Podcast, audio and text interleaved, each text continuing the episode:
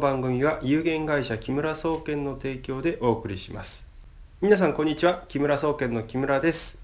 え今回お話ししていくのは東洋医学独特の考え方え五行色体表についてです。えこの五行色体表というのはざっくり申し上げると世の中を5つに5つの事柄に分けてまあ、その関連性を見ながらあじゃあこういう状態になってたらここの臓器が悪いのかなとかあ体がこんな風に弱っているのかなというふうに見ていくための指標です。もちろん全部鵜呑みにすることはできないんですけれども人の状態を見るのにですねとても役に立ちますので今回は受講者の方との対談形式で五行式体表の解説をしていきたいと思います。それではお聞きください。えっと、五行式体表というのがありまして、東洋医学では体のさまざまな部分がつながってると考えてるんですね、気でつながってるんで、じゃあそれで仲良しなあの流れっていうのがあるとつながりがあるということで五行というふうに分けてます。でこれは木下土根水って一番上書いてますけど、これは昔の人が考えた世の中を構成する要素なんですよ。でそれに当てはめて内臓と消化器系って生命活動にすごい重要じゃないですか生きていくのにね、だからそれを分けてるんですね。だから、え木っていうところには肝臓っていうものがそして火というところには心臓。で土は脾臓ですよね、で金は肺。で、えー、水が腎臓。っていうふうに5種類に分けたんですよ。でざっくり5種類に分けてじゃあ肝臓が悪かったらどこに影響出るんだって言ってこう調べていくと例えば目に出るとか、はい、あとは筋肉の痙攣とかですよね。だから運動しすぎたら肝臓系があの傷んだりすることがあるとかそんな考え方ですね、まあ、あと爪とか、えー、あと感情ですね。感情でいうと怒り。怒りの感情をあんまりにも強く持ちすぎると肝臓がやられると。まあ、ご主人はまさに 肝臓にダメージが来てるだろうというそのえっと、すごく怒ってそうもう何今朝もここにある連絡帳はいらないのかなとかってやって そばにいたからこうやってやったんですけど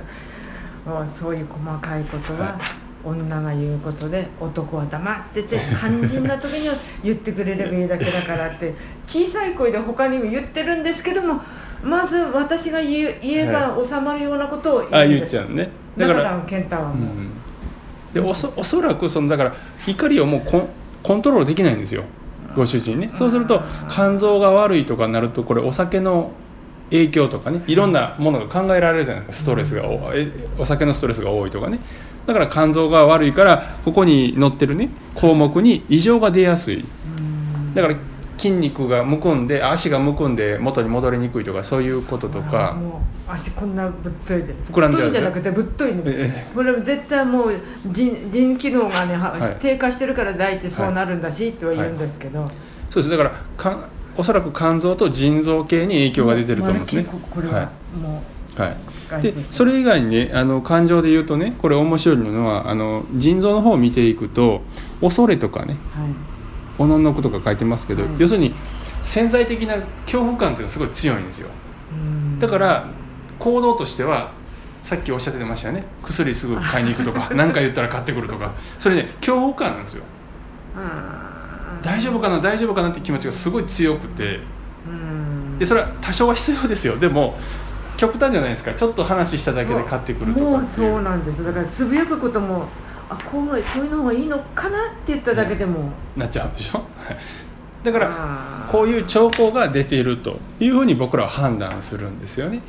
だからどこに出てるかな。でそれでじゃあ指を揉んでみたり足の指を揉んでみたりして痛いところとあ大体一致するね。って言ったらあ悪いからこれをほぐしてあの緩めていかないと悪いストレスがいっぱい溜まってるよね。っていうふうに考えて対処するっていうことですね、まあ、それが手の指だけ揉んで良くなるのか気候で治療するとか自分でヒーリングするとかもうもっと上のレベルのことをしないといけないのかはまあ程度によりますけど結局そういう積み重ねが起こってるっていうのを観察して見ていくためのこういう資料ですよね。いろんなこともうるさく言うから先生がよく前背中の肩甲骨あたりを玉石でやってあげるといいですよって言われたけど、ただの一度もやったいややってあげた方がいいですけど、こういうふうになるからねもう嫌な、嫌なあまあわかります。わかります。はい。ででそれで僕らその猪越さんはその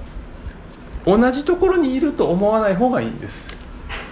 相手は病人になりかけてる状態で猪越さんは普通の状態にいる健康な状態にいるわけだからそうするとね今申し上げたのは何かというと要するに理屈的にも理解してほしいんですよ。体が悪くてこんなことしてんだっていうことをね感情でむあの腹が立つってもちろん分かります、はい、だからそれはあるんですけどそれはあっても相手がそれは同じレベルにいるから私が言ってることを理解してくれるはずだになることじゃないですか、はい、でも相手が弱ってて精神的にコントロールできなくなっちゃってたら もう元気な側の人間がある程度良くしてあげるために何かしてあげないとあのもうその人は良くなってこれないんですよね、まあ、ご主人がね、はい、うん、だそういう状態だというのをまずこう頭でも理解していただきたい、はい、要するにあのもう状態を見たら理解していただいてると思うんですけどただそれでもねあのご夫婦だから腹立ったりするじゃないですか、はい、でも